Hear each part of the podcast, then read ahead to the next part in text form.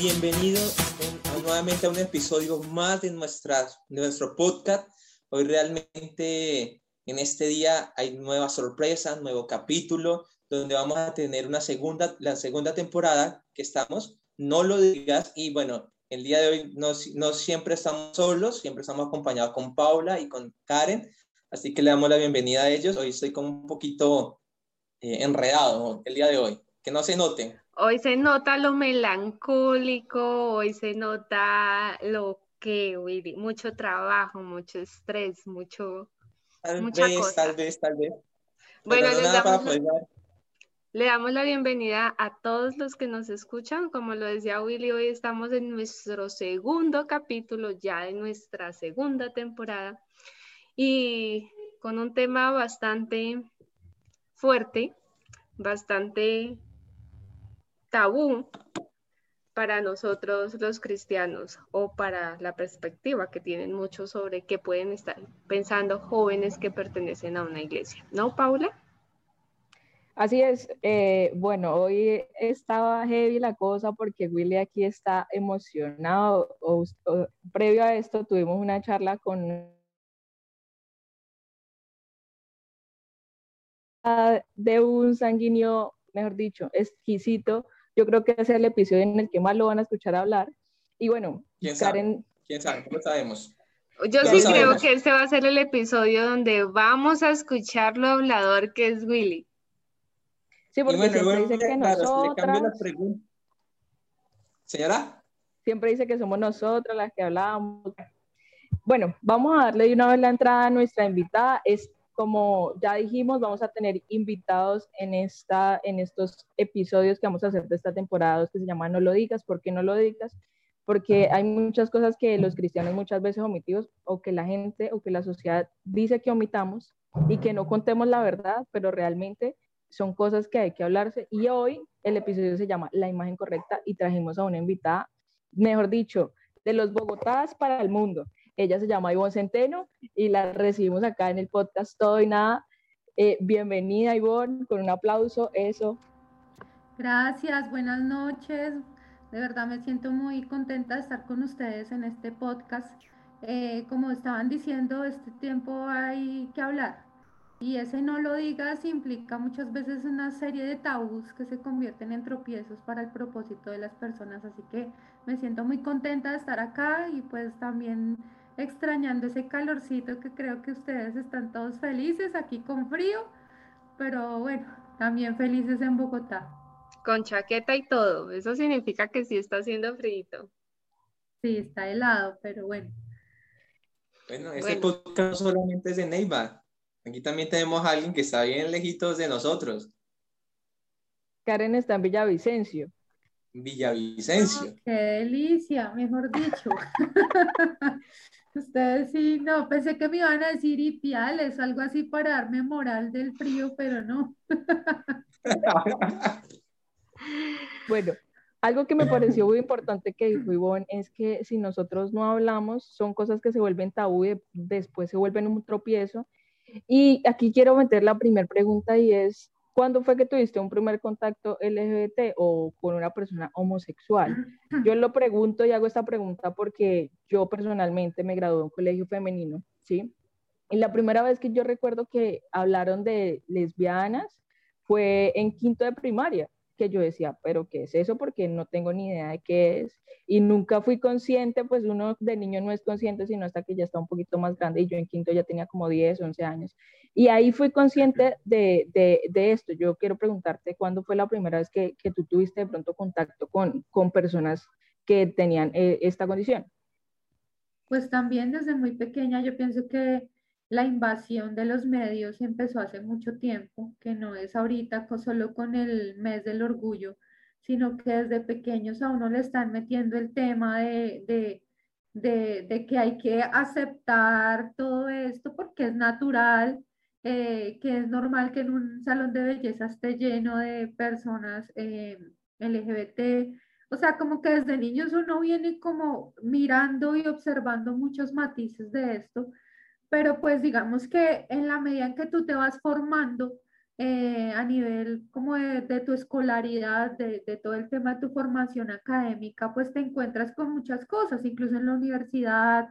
Eh, digamos, yo también salí de un colegio femenino y pues era muy común las bromas entre niñas de tocarse, levantarse la falda, eh, hacer que se daban besos, muchas cosas. Como les contaba hace un rato también que estuvimos un poquito conociéndonos, yo eh, conocí al señor muy joven, o sea, en el, en el colegio. Entonces, como que sí empieza como a entrar ese conflicto entre qué es lo correcto y qué debo hacer, ¿sí? O sea, qué es lo que yo debo aceptar como cristiano y qué es lo que no. Entonces, eh, yo entré en un proceso también de formación académica y en uno de mis eh, estudios, uno de los énfasis era cómo como les digo, como les explico, era cómo aceptar esta población y darles garantías eh, a nivel pues de Estado. Entonces yo venía con unos matices muy amplios del tema de derechos humanos, de todo eso, y cuando en la iglesia hablaban del LGBT, yo entraba en un choque, en un choque muy fuerte, porque era mi formación académica diciéndome, ellos son iguales, ellos tienen los derechos, es simplemente una condición que hay que aceptar, es simplemente una situación eh, que viven, ellos nacen así.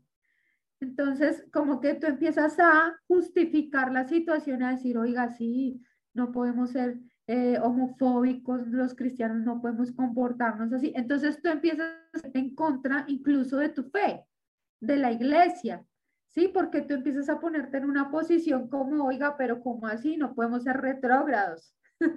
no podemos ser personas eh, anticuadas, sino tenemos que abrirle el espacio a la gente. Entonces, en realidad el contacto ha sido muy amplio desde siempre, pero la primera vez que Dios me habló sobre eso fue terminando uno de de las sesiones del posgrado eh, y, y me habló eso porque yo llegué como cargada a la iglesia porque me sentía mal por este aspecto y yo le dije al Señor, Señor, yo necesito que tú me hables y que tú me digas algo claro. Yo necesito que tú me ayudes porque pues yo quiero ser líder, quiero entrar al ministerio bien, quiero hacer las cosas bien, pero necesito que tú me hables. Y en medio de la oración, eh, yo le dije al Señor, Señor, quiero que hables puntualmente de esto, de este tema. Y ese día estaba predicando eh, mi cuñada, no sé si la conocen, Clara Sandoval. Ella estaba predicando en la, la pastora Clara Sandoval, la esposa de Fernando Ramos. Eh, y ella estaba predicando en la, en la tarima cuando yo la, yo la estaba escuchando, no era mi cuñada en ese momento, y yo la escuché y cuando ella dijo, ¿por qué si me amas, me condenas? Y yo, ¿qué? O sea, como que eso que ustedes escuchan una frase suelta y dicen como que, como qué? Y el Señor me dijo, te pregunto a ti, ¿por qué si los amas, los condenas? Entonces, como que yo me, me sacudí y dije, Señor, ¿qué es esto? ¿Cómo así? Entonces el Señor me estaba diciendo en ese momento es, tú estás diciendo que ellos necesitan un espacio, necesitan un momento, necesitan algo, ¿por qué los condenas aceptando su condición de pecado? ¿Sí? En ese momento yo dije, ¿qué? Ahí se me derrumbó Max Neef, derechos humanos, se me derrumbó todo argumento que, en el cual yo tenía en mi mente, ¿sí? Porque Dios me estaba diciendo, esto es por amor. Y si le aceptas la condición, no los estás ayudando a salvarse. Entonces, digamos que en ese momento fue cuando yo abrí mis ojos y yo dije, ¿qué es esto? Pero, pues yo, yo también hablo mucho, William, no sé si te vaya a dejar hablar, pero en ese momento... tranquila, tranquila, ya, ya nos estamos dando cuenta, ahora no hay problema. Por mí no hay problema. Está interesante, está interesante. Lo importante es eso. Pues imagínense que me llegó un discípulo que, que estaba presentando una condición de amaneramiento muy fuerte y tenía temas de homosexualismo muy marcados. Y esta persona llegó diciendo, yo quiero servir al Señor. Y eh, le gustaba danzar. Entonces él se se hacía en la parte delante de la iglesia y empezaba a danzar, pero era muy amanerado. Entonces, como que era un choque, ¿sí? Como que, como que uno decía, ay, ¿cómo le digo? Danzas lindo, pero espera, siéntate. Ivonne, ahí frente a esa situación muy particular con el discípulo, sale también la pregunta de cómo uno actuar con ellos, cómo uno guiarlos, cómo uno empezar a hablarles, empezar a motivarles y que no vean que Cristo o que Dios o que nosotros como cristianos los estamos juzgando y no los estamos viendo de una forma correcta. Mira, cuando él empezó con eso, yo decía, Señor, ¿qué hago? Lo quito de ahí, lo dejo. ¿Qué hago? Entonces terminaba una reunión, aparte porque era esa época de la música un poco todo, no, era, era una, un ballet total. Entonces yo, yo le dije al Señor, ¿yo qué hago? Y en ese momento eh, yo me acerqué a él y le dije, mira, tú sabes que tu propósito es grande, pero también sabes que el pecado nos separa de Dios, ¿sí? Así que yo te quiero ayudar. Déjame, le dije, dame dos semanas y yo le voy a orar al Señor a ver cómo podemos manejar la situación. Porque tú estás con tus eh, modismos, con tus modales, con tus cosas, o sea, muestras mucho que en ti hay una confusión sexual. Entonces él me dijo, pero entonces, ¿qué hago? Yo le dije, yo te voy a ayudar, dame dos semanas. Y entonces, claro, empecé las dos semanas. Y yo empecé a orar y yo le decía al Señor, Señor, dime qué hago. O sea, yo no me podía parar de primerazo a decirle a la persona, es que tú, ¿fue que te violaron? ¿Fue que te abusaron cuando niño y por eso eras así? Ah, entonces ven, te libero. No, porque eso es comúnmente lo que hace la gente. Entonces, el homosexual, entonces, violación, liberación. No, yo le decía al Señor, Señor, ¿cómo, me, cómo le tengo que hablar? ¿Cómo hago para que deje de vestirse así? ¿Cómo hago para que entienda que puede alabarte, pero que tiene que cambiar esos modos. No porque sea algo terrible que lo haga así, sino porque era una demostración de su feminidad total. Entonces, era muy complicado. Entonces, imagínense que en ese momento llegó una convención. Yo estaba trabajando en la convención y llegó una persona a la zona comercial y saludó a mi esposo. Y, me, y entonces él me presentó yo, ah, hola, mucho gusto, Ivonne, ¿cómo estás? Pero pues yo, como llega tanta gente, pues yo no le puse como, como cuidado en sí. Cuando él le decía a mi esposo, ¿no me reconoces? Y mi esposo, aparte mi esposo se despista. Entonces a mí no se me hizo raro que no lo Tranquila, no es raro que los hombres se despisten, no, no pasa, no, no Entonces Yo como que me quedé, yo como que me quedé en la situación mirando como que lo va a reconocer, ¿no? Cuando Jorge lo vio, Jorge lo abrazó, hermano, no sé qué, y yo, pero ¿qué está pasando? Cuando él me dice, es que él él, es de otro país y él iba a la iglesia vestido de mujer. Era travesti. y cuando estaba ahí, eh, claro, estaba, estaba ahí eh, él y yo, y yo lo miré, pero él estaba vestido como hombre, o sea, él no tenía nada femenino ni nada. Entonces, él me dijo, yo estaba orando y Dios me dijo que viniera a buscarte. Y, entonces Jorge le dijo, yo creo que a mí no, a mi esposa. Entonces como que nos quedamos los dos y yo le decía a él, yo, pero entonces él me dijo, tengo que contarte mi testimonio. Y empezó a contarme todo su tema. Él ya estaba buscando hacerse eh, la operación para volverse ya... El cambio de sexo. Sí, cambio de sexo. Él ya se estaba vistiendo como mujer. Él ya estaba así muy... Un tratamiento hormonal. Sí, todo. Y aparte tenía pareja. Entonces, no solo era lo que él quería cambiar en él, sino que aparte estaba enamorado. O sea, peor. el agravante. Entonces yo le dije, pero ¿qué pasó? Y me dijo, me encontré con Cristo.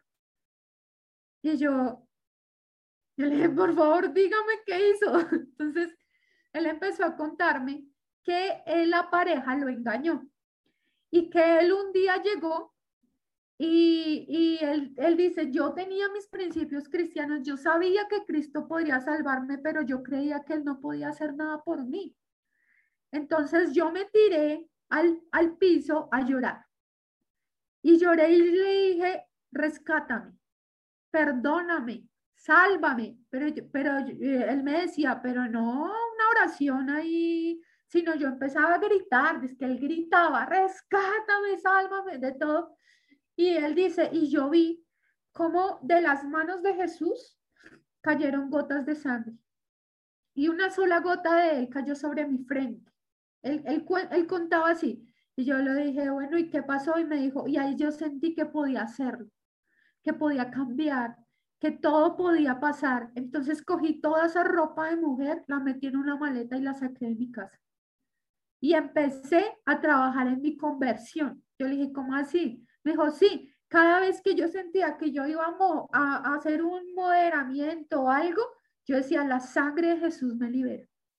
Entonces, él dice, yo empecé a trabajar una prueba todo el tiempo constante en mi mente de no puedes, tú eres eso. Entonces, era una prueba de identidad. Dios lo estaba sacando de una esclavitud, ¿sí? Pero cuando él llegó allá a esa zona comercial y yo le dije, ¿tú sabes por qué Dios te mandó acá? Porque llevo dos semanas orando por una persona. Y él me dijo, ¿Sabes qué es lo que pasa? Que para salvar un alma, Dios mueve hasta personas de un país a otro. Y Dios quiere salvar el alma de este muchacho. Y hoy yo soy testimonio vivo de que se puede. Entonces, en ese momento, pues claro, yo me puse a llorar ahí, yo le dije, ¿qué le debo decir? Ayúdame, enséñame qué debo hacer. Entonces él empezó a decirme, mira, pídele que se quebrante. Esto no es ni una enfermedad, esto no es ni nada psicológico, esto simplemente es pecado.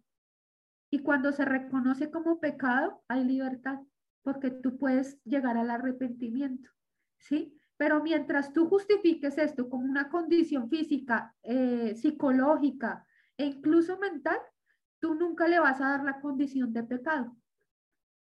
Entonces nunca vas a poder ser libre.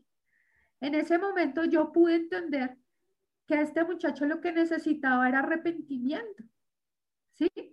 Porque todo el, todo el tiempo es el tema de, vamos a liberarlos del espíritu homosexualismo, ¿sí? Pero lo que se necesita primero para ser libre, ¿qué es? Arrepentimiento. ¿Sí?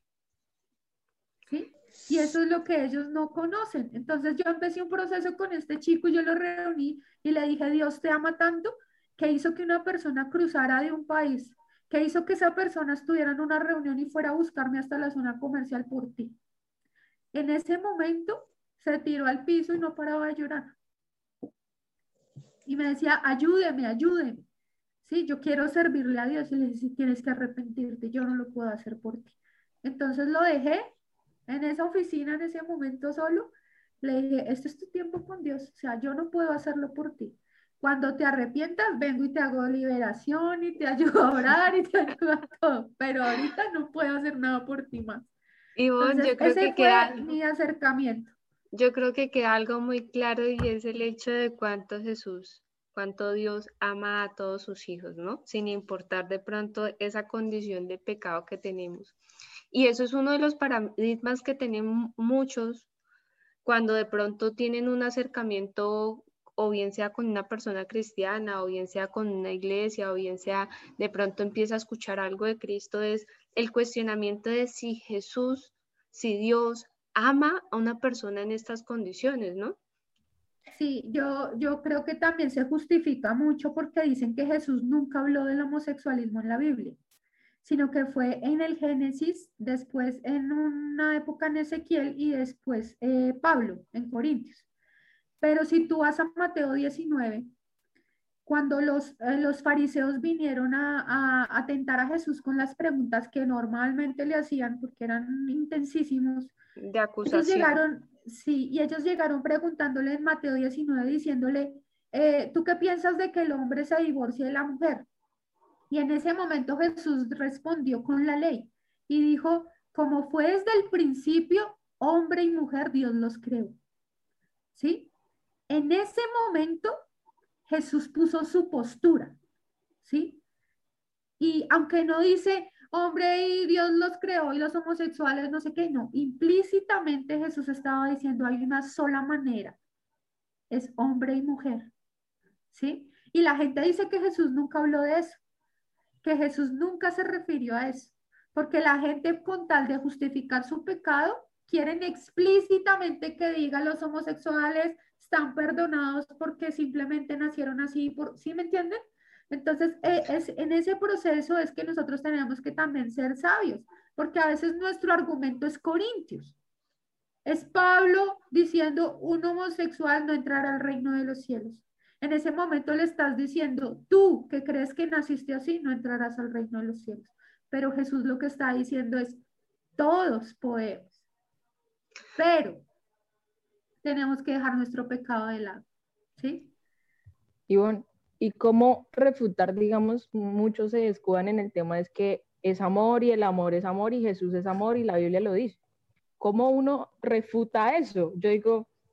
Porque es que aquí hay algo muy importante, ¿no? Así como nosotros leemos la palabra, también el enemigo utiliza muchas veces la palabra para levantar al cristiano y ponerle en confrontación, así como a Jesús lo pusieron muchas veces también el enemigo hace con esto en nosotros. Entonces muchas veces llega esa persona y dice lo que dice Paula, si Dios es amor, ¿por qué no valorar y respetar ese amor que estoy sintiendo por alguien más?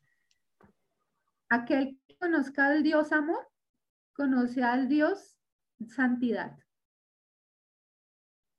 ¿Mm?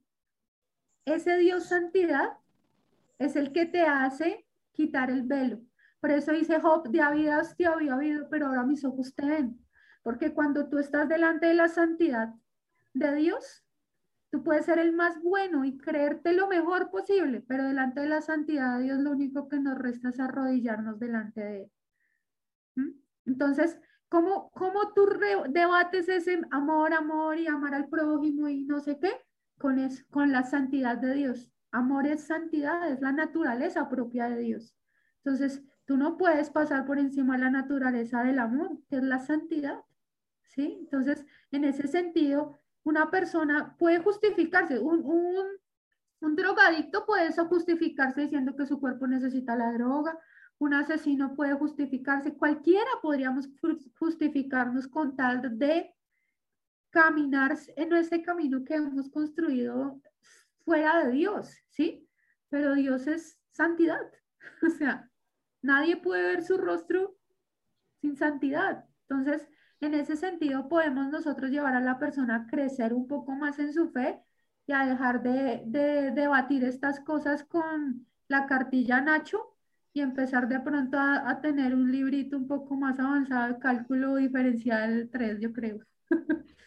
Sí, toca, toca, toca. Bueno, Willy que está hace rato que prende, apaga, prende, apaga el micrófono, prende, apaga, no se decide que no se note, que no se note, No, no, no, es que cuando uno, cuando uno tiene una idea y, y le hace y le hace, le hace, por lo menos la idea que tengo eh, es un poquito más atrás de lo que explicaba, por lo menos me gusta mucho contar historias y lo que decía Ivonne al respecto de cómo las personas siempre dicen, ¿no? Que oremos, ayunemos y ministremos liberación se me venía a la mente eh, en ese tiempo, cuando ya tiene un recorrido en una iglesia, uno mira líderes al respecto de cómo actúan con este tipo de personas.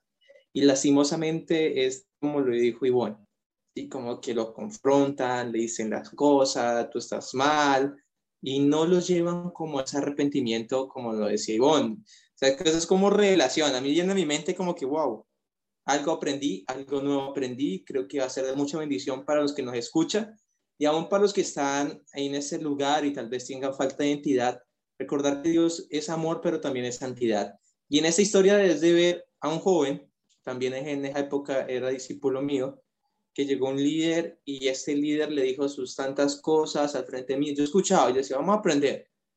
Y desafortunadamente el joven no está y tampoco está el líder que le enseñó. Entonces uno dice, ¿qué es lo que uno profeta, qué es lo que uno enseña? qué es lo que uno eh, está ahí con Dios. Entonces creo que estoy muy, hoy, bueno, ya que me dejaron callado como unos 20 minutos que mis compañeras están riendo, porque no me dejaron hablar normalmente, pero creo que esas, esa historia a mí me sorprendió mucho.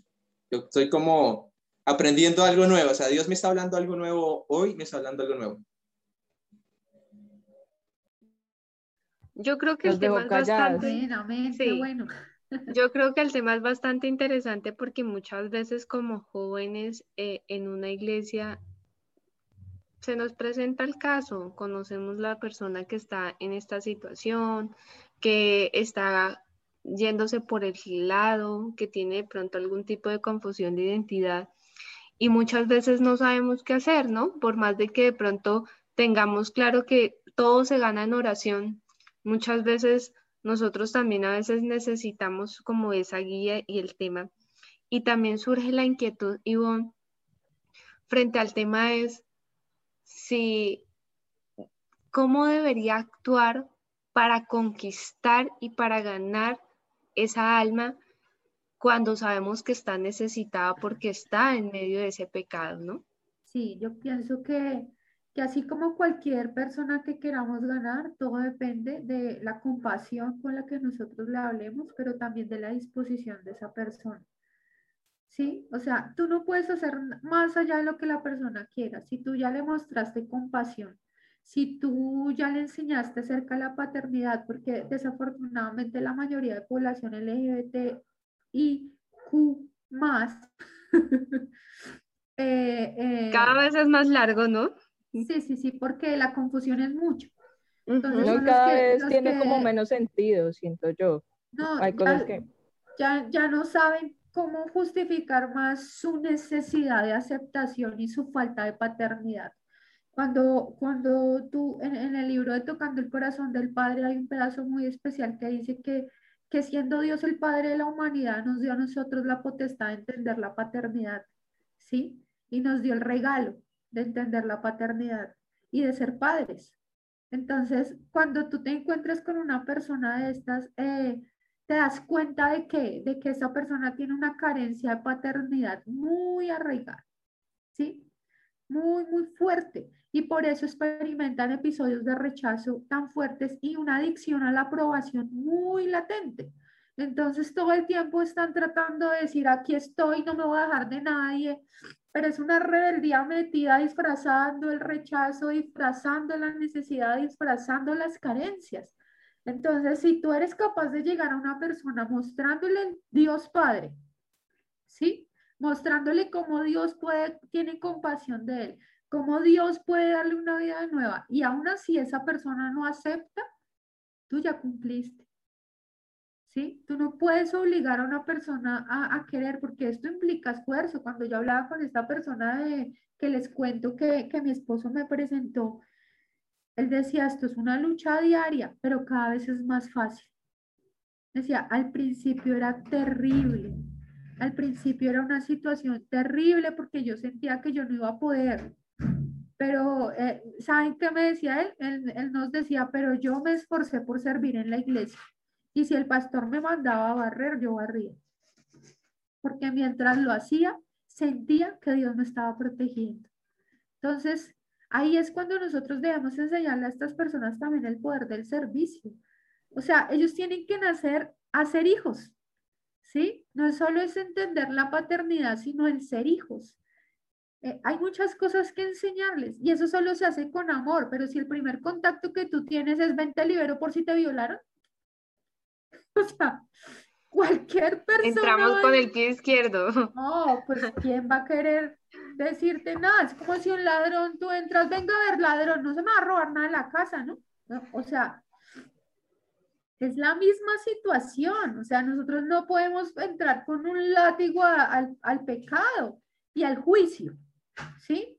Porque es que el juicio es lo peor para atraer un alma a los caminos de Dios. Entonces, eso debe ser uno, uno de los puntos de partida y que yo siento que, que nos falta aprender, porque nosotros nos volvemos un poquito homofóbicos. Y Muy nos cuesta. Muy cierto, y más en, en un momento en donde, como bien lo decíamos, surgen tantas y tantas situaciones que ya el nombre cada vez es más largo porque a todo tienen que buscarle cabida, que hoy en día las circunstancias de los medios también hacen que se vea como tan normal que ya las personas que están, que hombre y mujer ya se vuelven algo especial, ¿no? Ya aparte de hacerlo especial, mientras que ellos van ganando campo, así no esté bien dado bajo la palabra del Señor. Pero Ivonne, bueno, hablamos de apoyar a las personas que están en la condición y llevarlas de pronto a conocer a Cristo y a conocer su paternidad. Pero ¿cómo hacer si lo que tenemos es un discípulo que está orando por un familiar que está en esta condición? Mismo, yo pienso que enseñarle al discípulo primero a ser, a ser hijo, a ser discípulo, para que pueda transmitirle al familiar eso. O sea, no es fácil. Yo no digo que esto sea fácil, pero siento que es la manera, la única manera de acercar a la gente era como Jesús acercaba a la gente, con amor, pero con firmeza. ¿Sí? Jesús, Jesús levantaba a la gente, Jesús eh, con la mujer, no sé, de dudosa reputación que hizo, te perdono, levántate, ¿sí? Pero nunca le dijo, no, sí, claro, te tocaba, o con la mujer samaritana nunca le dijo, no, sí, claro, te tocaba tener varios maridos. No, el que le dijo, apártate del pecado, ven y toma de la fuente de agua viva. Entonces, es como que nosotros podamos enseñarle a esos discípulos, primero, a evitar los juicios. Nosotros no somos los jueces, ¿sí? Y segundo, a, a mostrarles el amor de Dios, ¿sí? También a buscar resultados. O sea, uno no puede quedarse toda la vida, ay, Cristo te ama, Cristo te ama, y la persona como botando perlas a los cerdos. No, tampoco. Entonces, entendamos los tiempos. O sea, también hay que exigirle el paso a paso y, que se note la voluntad. Y guiarlos y llevarlos al cambio y que se note la voluntad y que se note el esfuerzo. o sea, no es solo como eso es como la diferencia entre el arrepentimiento y el remordimiento. O sea, ¿cuánta gente vemos que llora, ay, Señor, cámbiame, pero salen y se meten con uno y van con el otro y después con el otro? Nunca te arrepentiste, nunca conociste a Dios. O sea, si le conocieras, no estarías haciendo lo mismo, volviendo a tus viejas redes. Claro, y digamos, muchos cristianos, como tú dices, tendemos o tienden a ser homofóbicos, ¿sí? Y resulta que cuando conocemos a una persona que sabemos que es parte de, de esta comunidad, es como, oye, tú, lejos de mí, y ahí es como que la gente empieza a decir, ah, es que los cristianos son homofóbicos, es que los cristianos esto, los cristianos lo Se creen mejor familia. Desafortunadamente nosotros somos culpables de muchas de esas cosas, porque nosotros no toleramos esas cosas. O sea, cuando la gente llega, cuando nosotros llegamos a la iglesia, porque todos llegamos igual de pecadores, como que no tenemos la etiqueta de mentirosa, loca, ladrona, nada. O sea, entramos y nos sentamos, parecemos normales, ¿no? Personas muy, muy lindas. Pero cuando llega a entrar una persona con una condición sexual y que evidentemente la tiene, ¿qué sucede dentro de la iglesia? Que una vez te tildan y quedas clasificado dentro de este grupo. Exactamente. Entonces es nuestra culpa. Nosotros tenemos que aprender a ser como Jesús. No quiere decir que esta persona va a ir un año igual. La idea es que cambie y la idea es que entienda que debe apartarse de su pecado. Pero pues de primerazo muchas veces nosotros somos el primer tropiezo.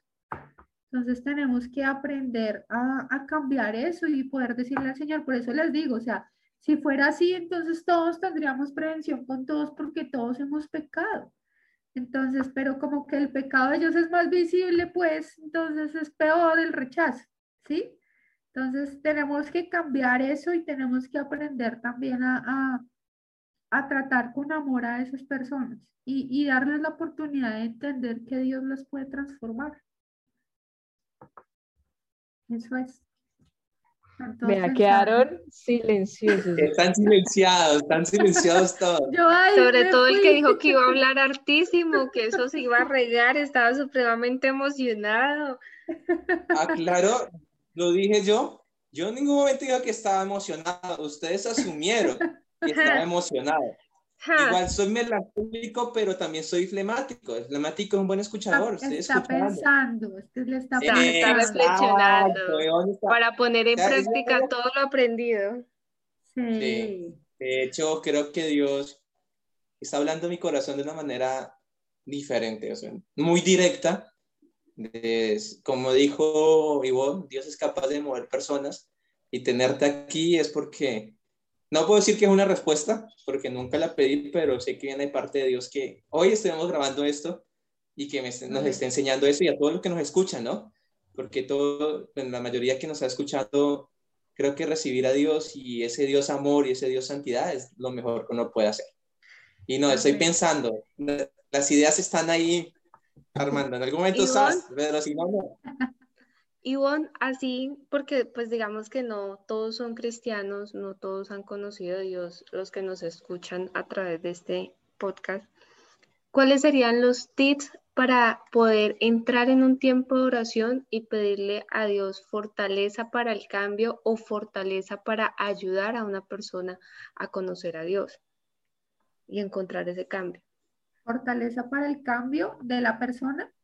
Yo pienso que la base es el arrepentimiento.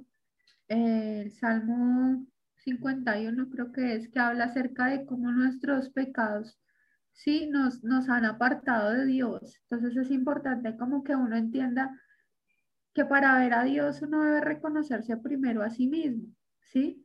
Uno debe entender que uno es, es hijo, pero necesita necesita verse a la luz de la palabra y a la luz de la presencia del Espíritu Santo. Entonces, es necesario el arrepentimiento, esa es la base, una experiencia sobrenatural con Dios es lo que transforma. Por eso, cada vez que tú conozcas a un cristiano, el cristiano debe tener claro cuál fue y cuáles han sido sus experiencias sobrenaturales. Porque es muy fácil hablar de los milagros de los demás, de los milagros de este, de aquel, del otro, pero habla de los tuyos. ¿Cuáles son los tuyos? Habla de tus victorias y habla de tus derrotas, los sí de Dios y los no de Dios. Ese es un cristiano, el que puede reconocer un no de Dios. ¿Sí? Entonces, en ese momento es cuando tú puedes entrar a donde una persona y decirle, mira, ¿quieres encontrar a Dios? Busca una experiencia sobrenatural con Él. Porque es muy fácil amar a Dios cuando todo es sí. cuando todo te va bien y cuando todo está súper, pero cuando Dios te dice no y con amor te dice no porque te amo, ahí es cuando la cosa cambia. Porque ni lo alto, ni lo profundo, ni lo porvenir, ni la muerte misma nos podrá separar del amor de Dios. Pero cuando la muerte llega y toca tu vida, toca la vida del ser querido, toca la vida del algo, ahí es cuando tú evidencias cuál es tu relación con Dios. Entonces yo pienso que la base, la base es esa experiencia sobrenatural y el arrepentimiento. Ok, entonces para iniciar el Salmo 51, arrepentimiento y orar por ese arrepentimiento genuino que llegue, para que lo tengamos en cuenta.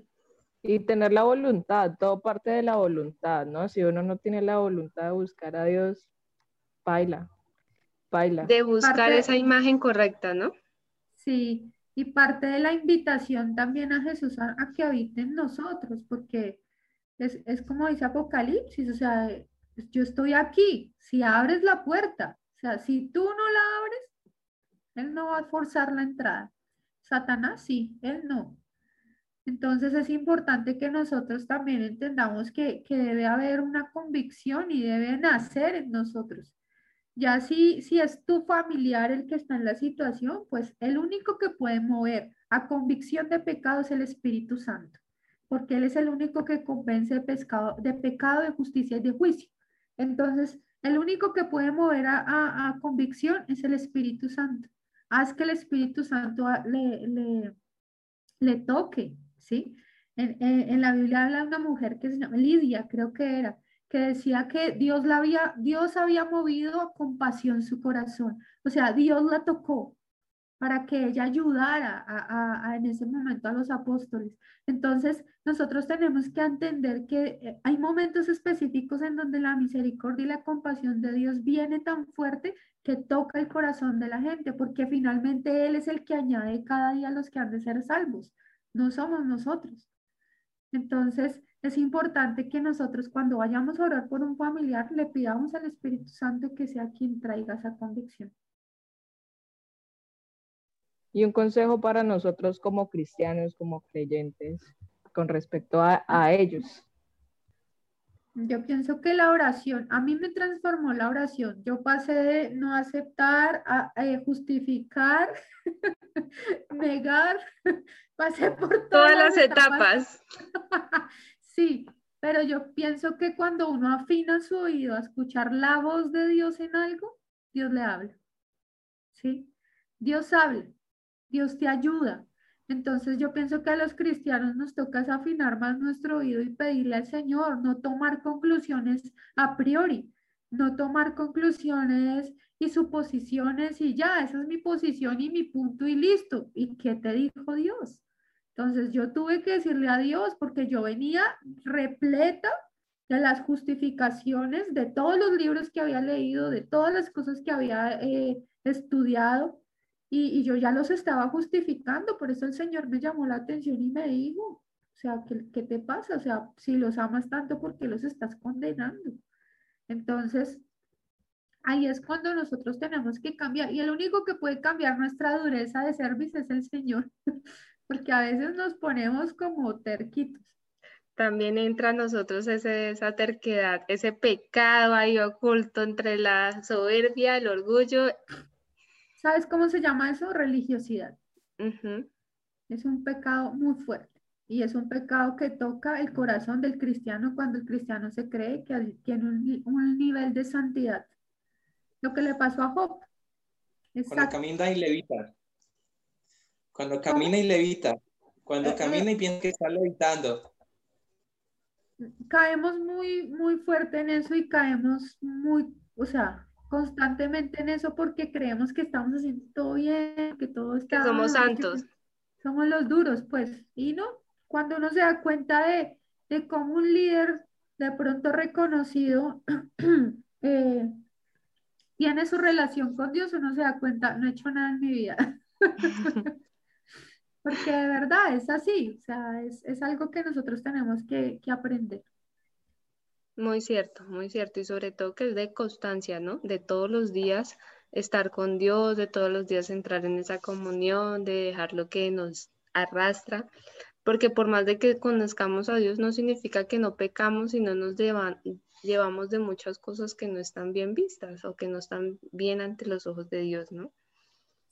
Hay algo que, bueno, hoy me siento diferente, no sé, hoy veníamos como a conversar, pero estamos escuchando Iván, pero algo que decían en esta última idea, hay una frase que siempre, bueno, una palabra en la Biblia que dice que Dios escogió, escogió a lo vil y menospreciado para avergonzar a los fuertes y a los sabios.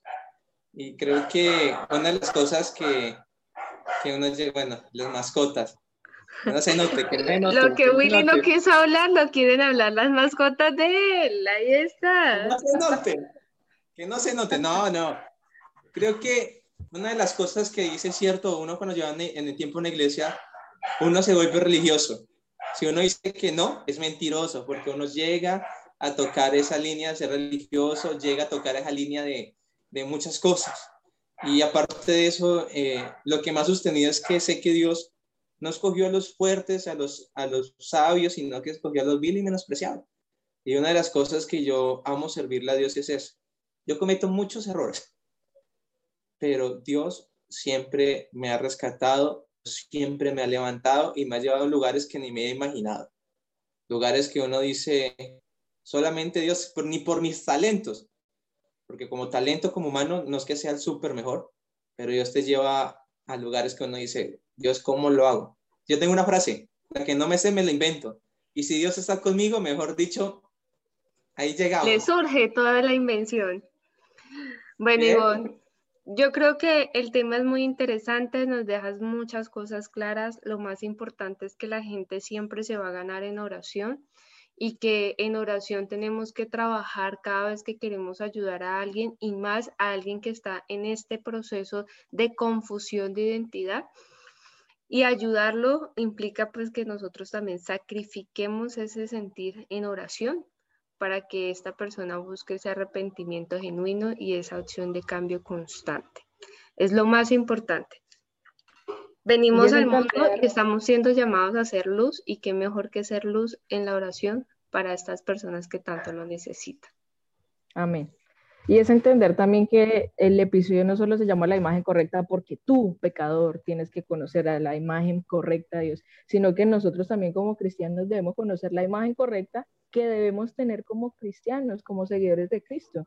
Porque si somos como Jesús, deberíamos actuar como Jesús, que es lo que no hacemos y que es lo que Ivonne nos habló en todo este episodio.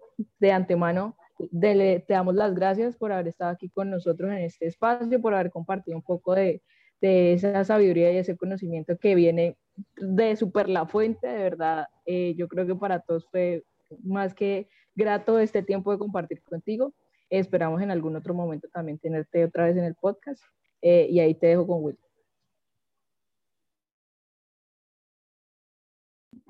Minuto de silencio por parte de Willy. Yo creo que Willy tiene problemas de conexión y vos. No, de muchas, no, muchas gracias.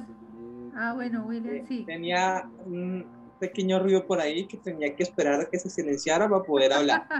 en ese tiempo de conectividad toca uno ser muy paciente de, de todo.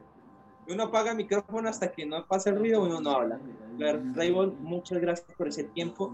Aprendimos mucho y creo que los que se escuchan también aprenden mucho creo que fue gratificante y de, parte de Dios siento que algo me enseñó el día de hoy y creo que te haya gustado compartir con nosotros en ese podcast de todo y nada y siempre estamos ahí.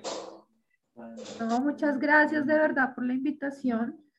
Es un tema muy interesante y es un tema muy lindo y pues el mensaje también es para todos aquellos que sienten esas confusiones y de pronto están luchando muy fuerte con con lo que están sintiendo, pensando, eh, con lo que están pasando, decirles que Dios tiene los brazos abiertos, Dios te puede perdonar, te puede sanar, puede cuidarte y lo más importante, te puede dar un futuro. Porque no hay nada mejor que estar confiado en los brazos del Señor, no hay nada mejor que caminar eh, en pos de Él y para Él. Así que ánimo, acércate a una persona que pueda orientarte, ánimo, no desmayes, Dios puede sanar tu corazón, Dios puede librar tu batalla, porque dice la palabra que, que Él tomará nuestra carga y nos dará una más ligera. Así que ánimo adelante. Y también si están luchando con temas ya diferentes de pronto de su imagen física, eh, no sé, se sienten inconformes o están luchando, recuerden que todo Dios lo hizo con su propia mano. Así que eres creación de Dios, Dios te ama y Dios quiere verte feliz, bien y quiere sobre todo tenerte a su lado. Así que ánimo para todos y muchas gracias de verdad por este espacio. Sé que es muy útil y sé que Dios va a hacer que esto llegue a muchas personas. Bueno, entonces muchas gracias. No sé si Karen quiera decir algo antes de terminar este episodio que la veo que está a punto de hablar. Amén, amén, amén. Ya, nomás, nomás. Listo. Entonces, bueno, a todos, eh, muchas gracias por escucharnos. Así que recuerden que es en nuestra segunda temporada, nuestro segundo episodio de eh, la, imagen correcta. Así que nos vemos en el, dentro de otro episodio. No te los pierda, comparta esta información súper importante. Y quiero añadir algo más. Si de pronto estás pasando y nos estás escuchando, escríbenos en nuestras redes sociales que tal vez te podemos ayudar y podemos darte la orientación que necesite de donde esté. Así que Dios los bendiga a todos. Chao.